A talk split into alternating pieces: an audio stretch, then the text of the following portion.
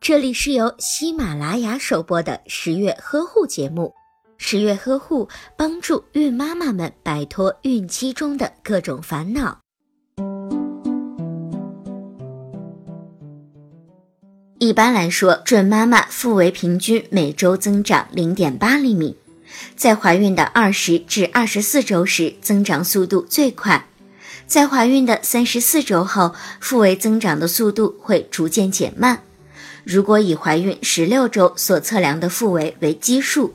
到足月时腹围的平均增长值为二十一厘米。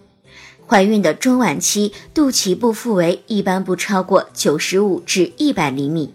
其实准妈妈也不必过分的纠结于数值的问题，因为每个准妈妈的腹围增长情况并不完全相同。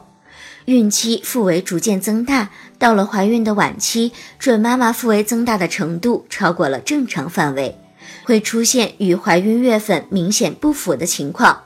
但是孕妇压迫症状比较轻，脐部的腹围大于一百厘米，